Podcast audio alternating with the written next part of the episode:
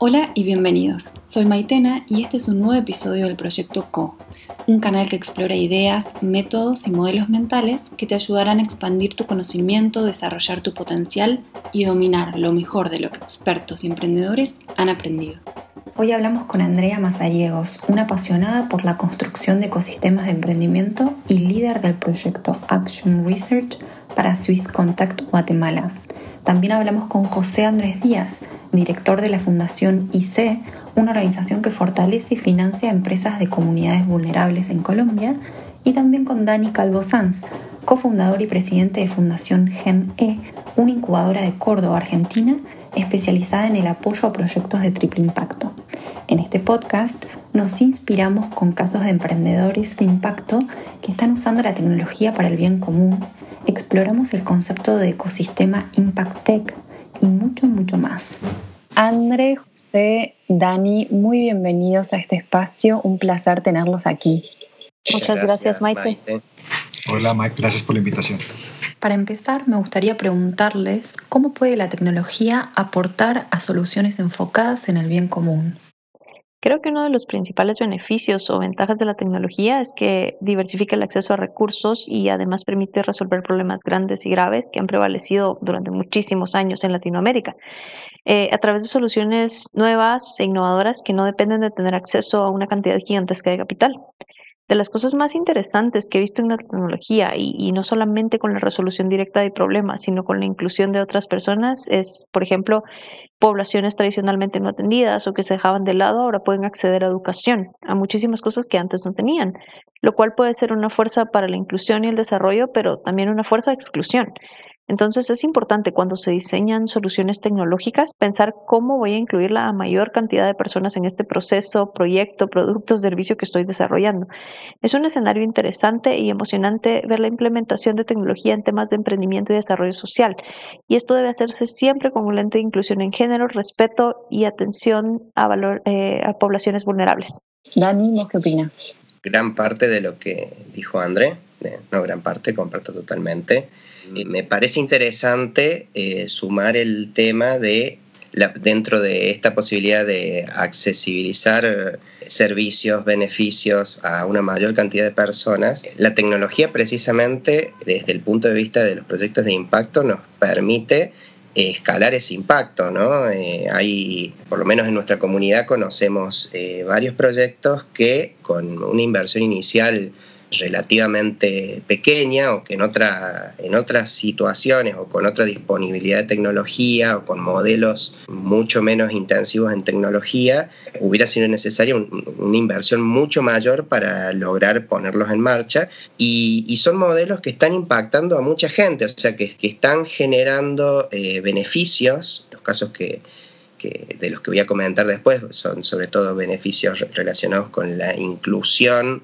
eh, social de, determinados grupos que, no eran atendidos anteriormente y se logra que proyectos eh, logren impactar generando beneficios a una gran cantidad de gente. Entonces, la tecnología tiene ese, efecto amplificador del impacto que es muy potente y que, bueno, tenemos que aprender a usarlo como, nuestro aliado, ¿no? Y más aún, digamos, en el contexto de las nuevas tecnologías, las, llamadas tecnologías exponenciales, la, las tecnologías que, que, se aplican a, la industria 4.0, que se pueden aplicar a, salud o educación, como por ejemplo, la, eh, estoy pensando en el caso de, un proyecto de realidad aumentada muy, muy interesante que después les voy a contar. Y en definitiva, nos permite que personas que antes no podían llegar a acceder a un servicio, a acceder a un beneficio, ahora lleguen, ¿no? Entonces es un gran aliado para, para los proyectos de impacto.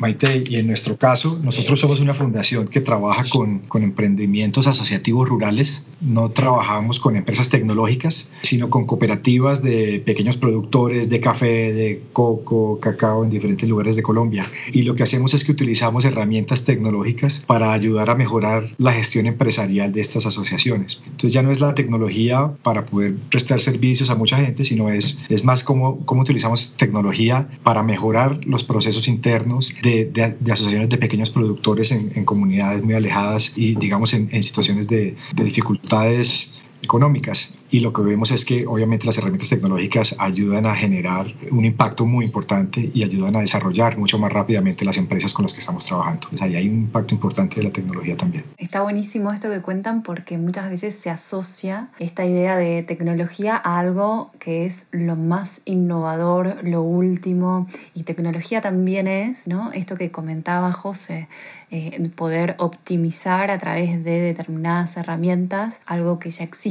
¿No? Lo que me va quedando claro de lo que dicen es que la tecnología podría facilitar, y de hecho lo hace, el acceso a bienes y a servicios para mayor cantidad de población eh, vulnerable ¿no? que lo necesita y también ayudar a escalar el impacto, ¿no? Por lo que decía Dani. ¿Podrían compartirnos ahora ejemplos que conozcan de, de las redes de emprendedores con las que están en contacto, de proyectos que usan la tecnología para generar impacto positivo, para transformar realidades? Se me ocurre primero eh, tu consejería, que es un servicio de atención de salud mental 100% virtual, eh, enfocado en atender a jóvenes que son la base de la pirámide de áreas vulnerables de la ciudad es fantástico porque pues justamente tiene como propósito democratizar el acceso a salud mental, que es algo que se ha desatendido.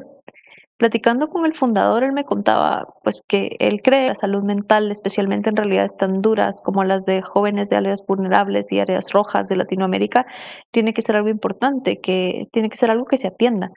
Em, lo interesante de tu consejería es que es un proyecto que tiene un costo para los jóvenes, pero está diseñado para que este costo sea algo que ellos puedan pagar y que se vaya poco a poco priorizando la mental. Les da acceso a tener con quién hablar y tratar esos problemas que vienen desde la raíz. Y es fantástico porque la plataforma está diseñada para poder acceder desde un teléfono móvil o desde una computadora. Y pues un joven puede acceder a estos servicios. Es uno de los ejemplos más inspiradores que he visto de cómo la tecnología puede transformar vidas. Me parecen súper inspiradores, sobre todo el, caso, por ejemplo, de OTA Project, proyecto de unos cordobeses, que se enfoca, ellos dicen, en devolverle la voz a los que no pueden hablar, o sea, a través de la utilización de tecnología, inteligencia artificial, machine learning. Eh, ellos han reemplazado el libro de pictograma de manera tal que una persona que por X impedimento, por ejemplo, que ha sufrido una CB y no puede comunicarse con, el habla, digamos, puede a través de, este sistema que ellos brindan, que es básicamente una especie de tablet con un software integrado, comunicarse mucho más fácilmente con su entorno. ¿no? Y, como esos tenemos otros ejemplos. El proyecto Procer, por ejemplo, es eh, un dispositivo portátil de lectura auditiva que lo que hace es convertir texto en audio de manera tal que facilita que, personas ciegas puedan mm, eh, leer cualquier tipo de libro que no esté adaptado. Tiene un, fuerte componente inclusivo. Eh, proyecto Caecus Lab, que es otro, otro, todos proyectos cordobeses, es otro proyecto de otro emprendedor cordobés que se dedica, ellos a través de la creación de una especie de lentes para ciegos, de alguna forma facilitan eh, el desempeño habitual de, los ciegos en su vida diaria, ¿no? Entonces son unos lentes que ellos incluso los construyen con material reciclable, se utilizan, reutilizan componentes de, celulares fundamentalmente y eh, a través de un software que ellos han desarrollado se convierte en un aliado, en un asistente diario de, personas ciegas. Bueno, después otro proyecto también que, nos gusta mucho mencionar es Tailu, que es una, plataforma de cine on demand tipo Netflix para ciegos, sordos y disminuidos visuales. Y mm, otro proyecto que es muy, muy, muy querido también es iFaji, que es un proyecto que, también es de un cordobés, ha sido muy reconocido. Eh, al igual que otro Project, están trabajando con UNICEF y que se dedica a, acercar las personas a través de la utilización de la tecnología de la realidad aumentada. Bueno, he, pasado un montón de, casos, eh, la verdad que serían, me encantaría seguir contando, no quiero alargarlo, pero realmente digamos, son, son casos súper inspiradores en donde hay personas que, inimaginable en otro contexto, que cambiarle la experiencia, por ejemplo, a un ciego, y estas personas encontraron en la tecnología una oportunidad para mejorarle la vida a otro, ¿no? Entonces son, son proyectos espectaculares. En el caso colombiano hay, bueno, y en, el sector que trabajo yo de emprendimientos rurales, hay unas plataformas muy interesantes de, comunicación para, esos, para poder llegar a gente en territorios donde no hay señal de internet, donde no hay señal ni siquiera de, de celular o donde no tienen smartphones. Y a través de plataformas con mensajes de texto se están implementando programas de educación financiera o programas de comunicación para poder dar información a, los productores, información del clima, etcétera, etcétera. Eh, para mí eso es interesantísimo, llegar a estas zonas donde hay gente que ni siquiera tiene tabletas o smartphones con información útil es, es algo que puede tener un impacto muy grande en esas comunidades. En el caso nuestro, en, en, ICE Fundación, poco lo que, lo que hacemos es implementamos herramientas que ayuden a, llevar las cuentas de sus negocios, la trazabilidad, información específica de los negocios. En muchos casos, la mayoría de la gente con la que trabajamos no tiene software contables, entonces desarrollamos herramientas muy sencillas, muy simples, a veces en Excel, que les ayuden a las organizaciones a llevar las cuentas eh, y a llevar como el orden de sus negocios. Entonces cosas tan sencillas como un mensaje de texto o cosas tan sencillas como un programita en Excel puede realmente generar un cambio muy importante. ¿no? Entonces como lo, lo que tú decías ahora, tecnología ahí tiene que ser a la medida de las necesidades y cosas tan simples como un mensaje de texto puede generar un impacto muy importante en las comunidades. Pues algo que vale la pena mencionar es que en el último año con la pandemia, creo que la tecnología nos ayudó a nosotros, a las fundaciones, también a, llegar a mucha más gente, ¿no? a poder hacer lo que hacemos de forma virtual.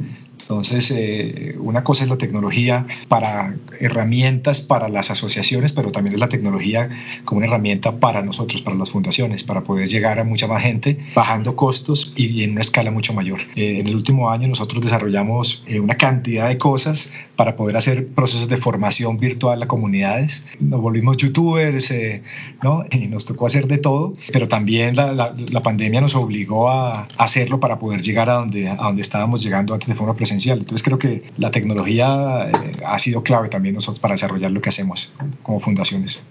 Me gustaría añadir el ejemplo de Guatemala y ellos de hecho ya se expandieron a más países. Lo que me gusta es que, por ejemplo, normalmente cuando pensamos en tecnología, pensamos en tecnologías de información, comunicación, cosas virtuales y aplicaciones, pero la tecnología también es desarrollo de soluciones como lo hizo Kingo, que son paneles solares que se instalan en las casas de personas donde no hay tendido eléctrico y les permiten comprar paquetes de electricidad de forma periódica para poder tener acceso a electricidad eh, a través de mensajes de texto. Es fantástico.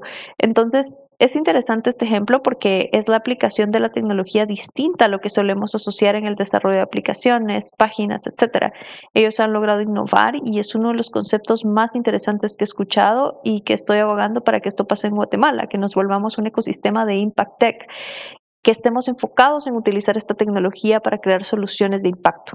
Comparto totalmente. Me había quedado eh, simplemente en relación al, al, temita anterior y que mm, sumando a lo que había dicho Andrea, que por cierto me encantó lo del impulso al ecosistema Impact Tech, y yo creo que eso lo, tendríamos que, tomar como una bandera en toda Latinoamérica. En el caso de, por ejemplo, Tailú, pero son muchos de estos proyectos eh, tienen ese, ese componente, está bueno esto de pensar, digamos, el, el componente no tecnológico que está o que viene adosado al trabajo de proyectos tecnológicos.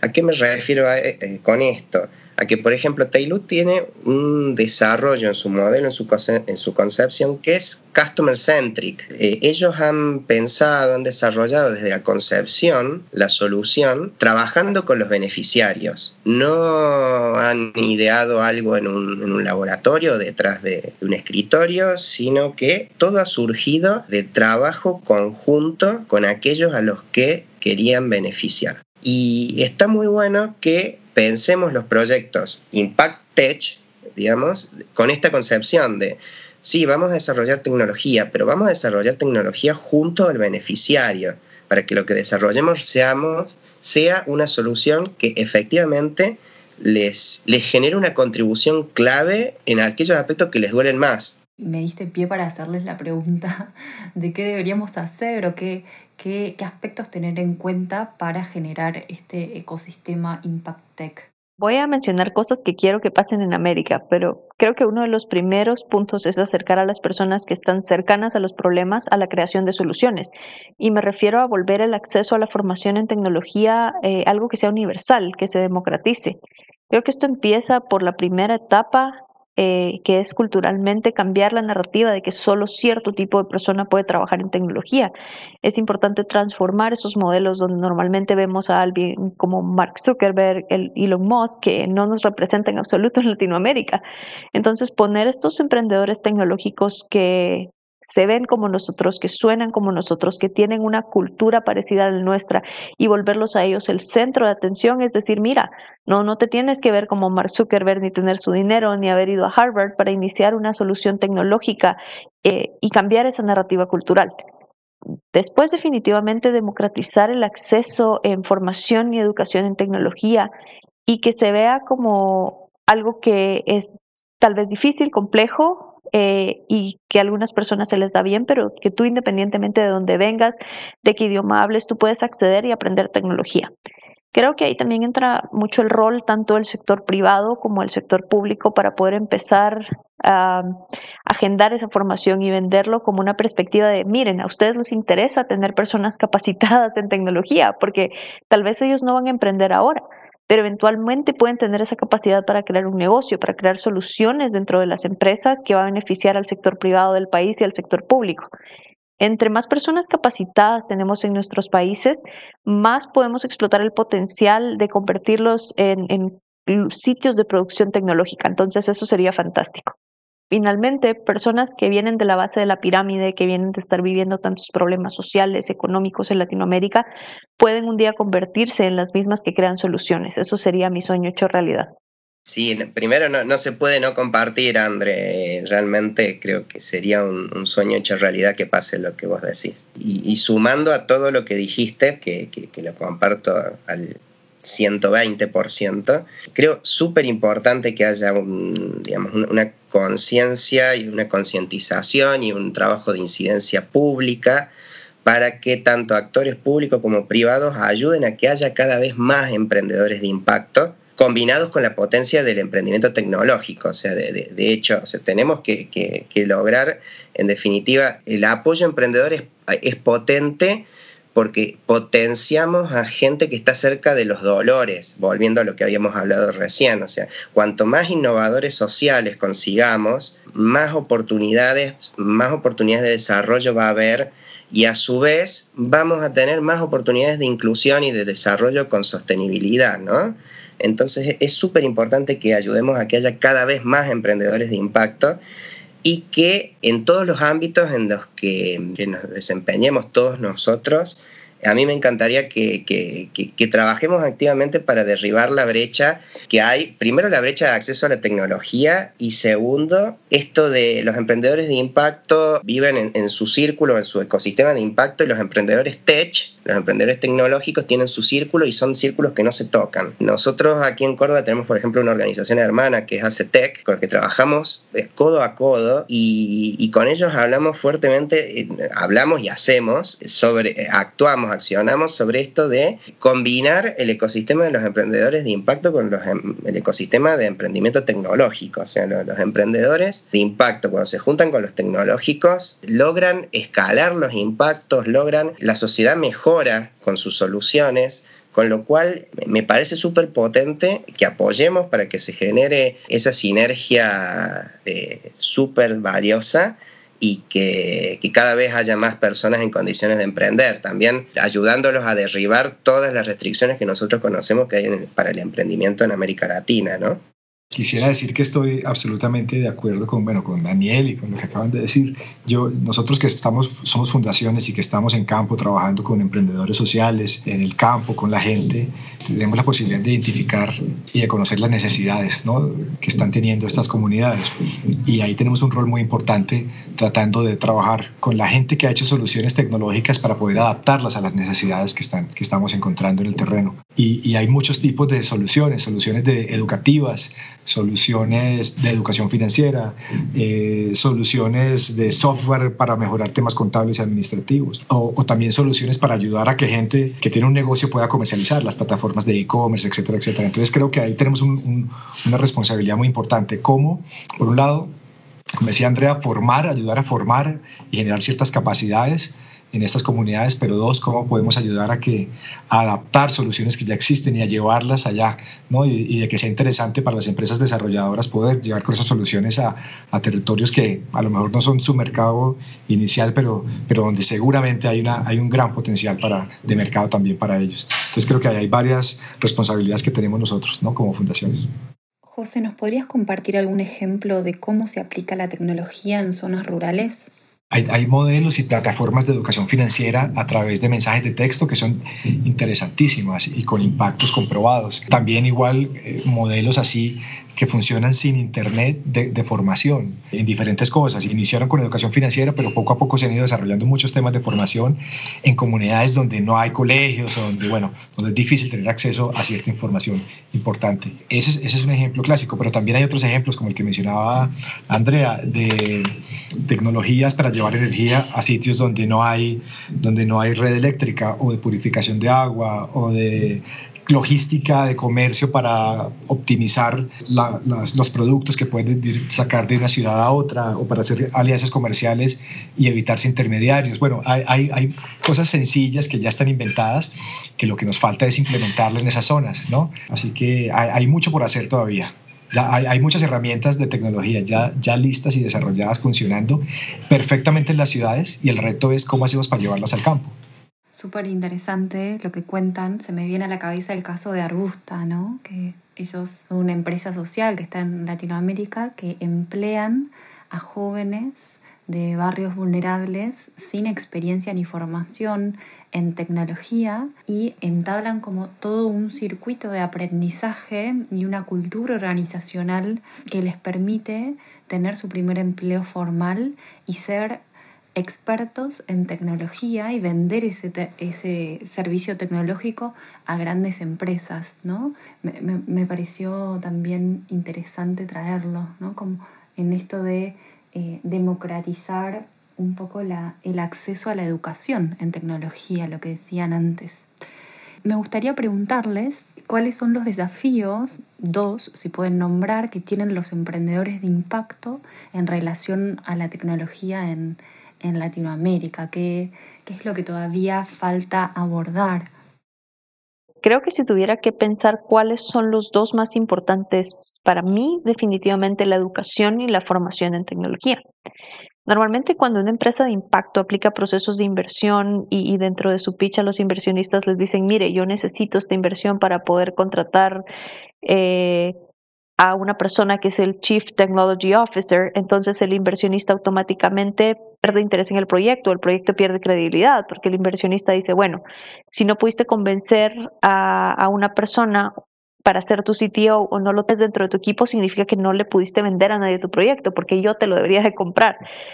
Y esto viene muchísimo de las bajas tasas de formación en tecnología que hay, especialmente para personas que son, están más cercanas a los problemas sociales o que están dispuestos a trabajar para resolver estos problemas sociales.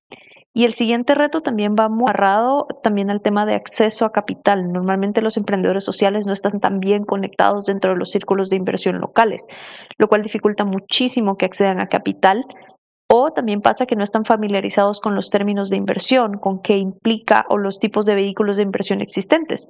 Y también los inversionistas, por otro lado, no están familiarizados con qué es una empresa social, cómo funciona, cómo se capitaliza, eh, etc.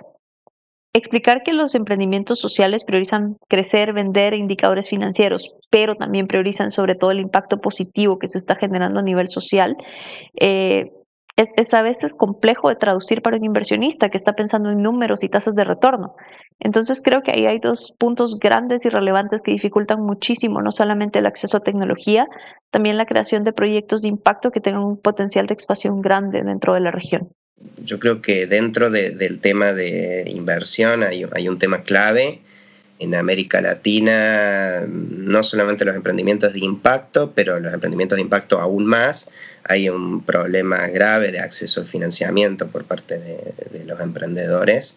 Eso es algo conocido por, por toda la comunidad, por una parte muy importante de toda la comunidad emprendedora. Con lo cual, en el caso de los emprendimientos de impacto y de los emprendimientos de impacto, sobre todo que tienen componentes tecnológicos, hay un, hay un desafío fuerte en cuanto a eh, es a, accesibilizar la posibilidad de llegar a este financiamiento, sobre todo en cuanto a inversión, en algunos, algunos casos hablan del private equity, digamos, el, financiamiento por eh, inversores que, aportan a las, a las empresas tomando participación accionaria hay, una, hay un problema de, por lo menos desde el lado de Argentina, todavía encontramos que la visión de los inversores es muy incipiente en términos de querer resignar rentabilidad para priorizar el impacto. No digo de que la rentabilidad no exista, pero sí he sabido que es muy probable que un proyecto de impacto que tiene que, que va a competir en, en, el mercado, siendo consciente de los recursos que va a emplear, de lo que va a ocurrir con, con los desperdicios que genere, etcétera, es posible que genere algo menos de rentabilidad que aquellas empresas que no tienen en cuenta los aspectos sociales y ambientales. Entonces, eh, es necesario que esa realidad esté alineada con inversores que también miren, digamos, integralmente todo lo que tiene que ver con la generación de impacto, ¿no? Entonces, por un lado hay, un fuerte componente de ese, de, tema, de, lograr sensibilizar más a los inversores para que estén más dispuestos a, a priorizar el impacto en sus decisiones de inversión y también, bueno, como emprendedores, los emprendedores, un poco lo dije recién, tienen un desafío de, lograr ser, de combinar los criterios de sostenibilidad con los criterios de rentabilidad. O sea, si el emprendedor de impacto también necesita optimizar costos, pero no debe perder el foco, el objetivo de, lograr los impactos que, son los que movilizan sus proyectos, ¿no? Entonces ahí es como que el inversor de impacto, bueno, tiene una doble exigencia porque tiene que ser rentable, pero además tiene que lograr los, objetivos de impacto. ¿no? Entonces ese es un, desafío que creo que está alineado con una comunidad que cada vez está más ávida de comprarles a este tipo de proyectos, de darles apoyos, de canalizar recursos y que bueno, que claramente necesitamos que sean más y que sean la norma, ¿no? quiero decir que coincido con, los dos. Yo creo que desde el punto de vista de, las regiones y de territorios adaptados, eh, alejados y tal, creo que hay, un reto muy grande en términos de formación, hay de, formación y de, capacidades para poder desarrollar eh, y para, para, poder adoptar ciertas tecnologías que ya existen. Creo que hay, un, hay una brecha todavía muy grande en términos de formación, en términos de capacidades. Ahora, desde el punto de vista de las ciudades, eh, lo que está pasando, por lo menos en, las ciudades principales, creo que sí, poco a poco se ha ido generando un ecosistema de emprendimiento eh, donde ya se habla más de fintechs y de ciertas tecnologías, inclusive sociales, y, siento que, que, también se está desarrollando un, un, ecosistema de inversionistas sociales dispuestos a invertir, ¿no? Como decía Daniel, eh, no hay muchos inversionistas dispuestos a arriesgar rentabilidad por, por el impacto social, pero poco a poco creo que van apareciendo y con el tiempo van, van apareciendo más, más inversionistas de impacto, filántropos y desarrollando nuevos modelos de inversión mixta y de modelos de blended finance y tal. Creo que que estamos avanzando, eso está avanzando más rápido que la brecha en formación en los territorios. Pero bueno, es algo positivo, ¿no? Que creo que sí hay, se están empezando a ver inversionistas de impacto, filántropos, familias, fundaciones trabajando juntas eh, con ganas de, de, arriesgar, de probar, de, de, de, probar en modelos innovadores de, tecnologías que pueden generar impacto social. Entonces yo soy, soy optimista por ese lado. Si tuviesen que decir en un tweet qué idea les queda resonando de nuestra conversación, ¿qué dirían?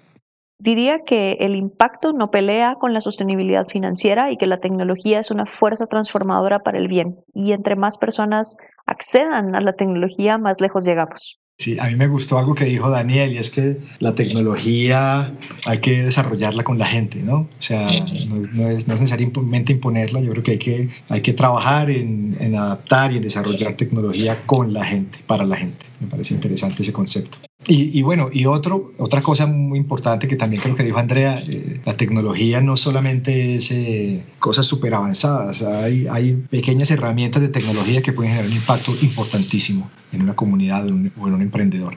Entonces no solamente es esto, estamos hablando de que la tecnología la hace la NASA, la tecnología, cosas muy pequeñas son, pueden generar impactos muy importantes en los emprendedores sociales.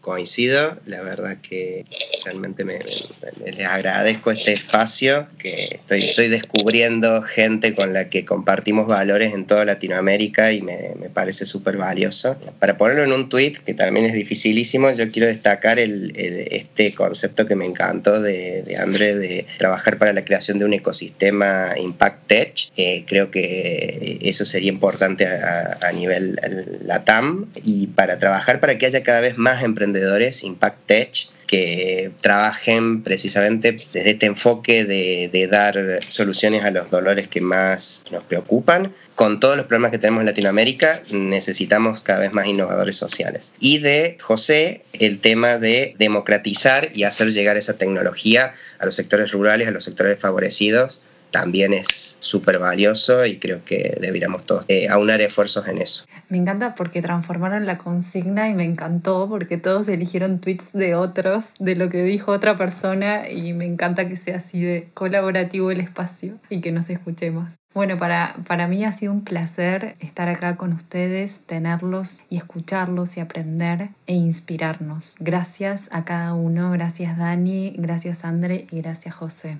Gracias, Maite. Un gusto estar acá. Muchas gracias. Y, saludos a Daniel y a André. Muchas gracias, Maite. Gracias, Daniel y José. Eh, ha sido una conversación muy enriquecedora y muy bonita y sobre todo porque trabajar en desarrollar ecosistemas a veces se siente muy solitario, pero justo como decía Daniel, em, encontrar gente con la que compartimos valores, metas y sueños para Latinoamérica se siente muy bonito. Qué gusto haber estado aquí hoy. Sabes que a la hora de tecnología no hay fronteras, podemos utilizar herramientas tecnológicas de Guatemala, de Argentina, para aplicarlas en Colombia, o sea, podemos, realmente tiene sentido el hecho de trabajar en red para traer las soluciones donde estén a los problemas que tenemos en nuestras comunidades. Entonces creo que es súper interesante la, la, conversación, me, me gustó mucho, gracias. Gracias Maite por el espacio y un lujo compartir con vos, con José y con André. Realmente me, me voy con el corazón lleno de esta charla.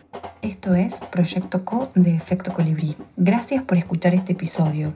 Esperamos que lo hayas disfrutado tanto como nosotras y nosotros. Podés encontrar todas las referencias del episodio en nuestra página web www.efectocolibri.com. Si te gustó, Podés calificarnos con 5 estrellas, dejarnos un comentario y compartirlo con tu red. Esto nos ayudará a llegar a más personas y hacer que la innovación social sea la norma. Así que de antemano muchas gracias. Si tienes preguntas, feedback o nos querés presentar a algún invitado para este podcast, nos podés escribir directamente a maitena.efectocolibri.com. Hasta la próxima.